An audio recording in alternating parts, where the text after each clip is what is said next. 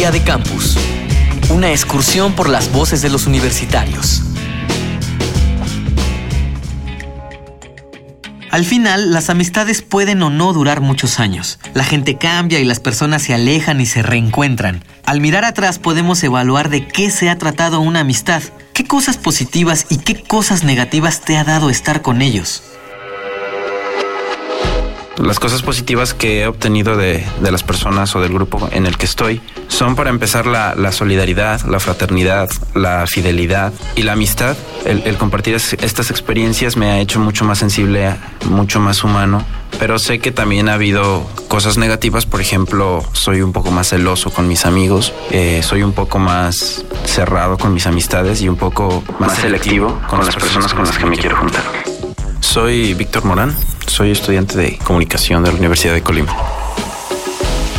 Yo creo que lo más positivo de todo este grupo es que gracias a todos ellos, al trabajo, a las ganas de hacer las cosas, es la consejería. Ser consejera en estos momentos de la Facultad de Derecho ha sido uno de los mayores logros a través del grupo y pues cosas negativas realmente o afortunadamente yo creo que no, no ha pasado nada. Y bueno, las cosas malas que hayan pasado, pues aprendes de eso, entonces no le puedes ver un lado negativo a nada, yo considero. Soy Angélica Suárez Morales, tengo 25 años, estudio Derecho en la Universidad Veracruzana. Doctora María Erlinda Suárez, socióloga del CRIM de la UNAM, especialista en jóvenes.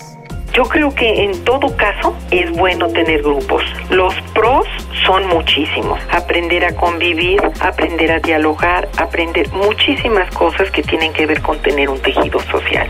Ahora, el problema es cuando los tejidos sociales son paralelos en términos de lo que dice la ley eh, para ser un ciudadano. Y ese es uno de los problemas porque también, además de que hay aprendizajes de socialidad, hay aprendizajes de riesgo. Las contras algunos grupos son a estos grupos que en lugar de ser socios son cómplices y entonces están juntos porque juntos hacen delitos y entonces la relación entre uno y el otro es la complicidad. El contra fuerte es no tener la libertad de dejar de pertenecer porque eres cómplice. Mi nombre es Rodrigo Eduardo Soto Argüello, tengo 22 años, soy estudiante de Derecho de la Facultad de la Universidad Veracruzana.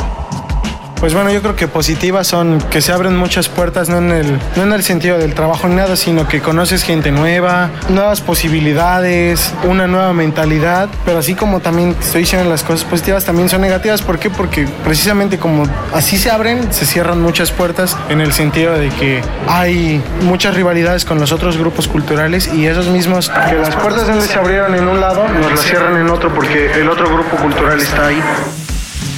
De las cosas positivas que me ha dado estar con ellos, primero la amistad, que es muy importante. Lo segundo, eh, aprendí de ellos cómo trabajar en equipo. Aprendí también que no solamente hay que esperar a que nos den, sino hay que proponer, hay que crear y también hay que ayudar a los demás. Porque realmente cuando haces una actividad, yo me llenaba realmente de satisfacción. Porque decía, estoy ayudando a mis compañeros a que juntos seamos mejores estudiantes, mejores personas. Cosas negativas, realmente siento que muy pocas.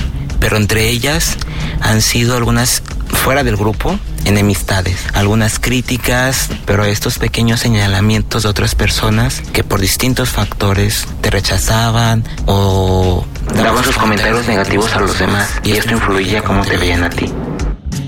Soy Iván Alejandro Gómez Ponce, estudiante de Relaciones Internacionales de la Universidad de Colima. Doctora María Erlinda Suárez, socióloga del CRIM de la UNAM, especialista en jóvenes.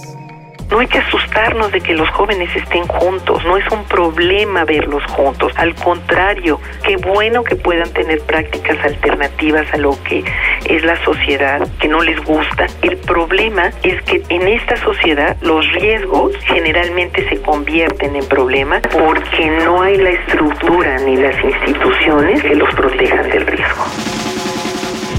Día de Campus, una producción de la Unión de Universidades de América Latina y el Caribe y Radio UNAM, con la colaboración de la Universidad de Colima y la Universidad Veracruzana.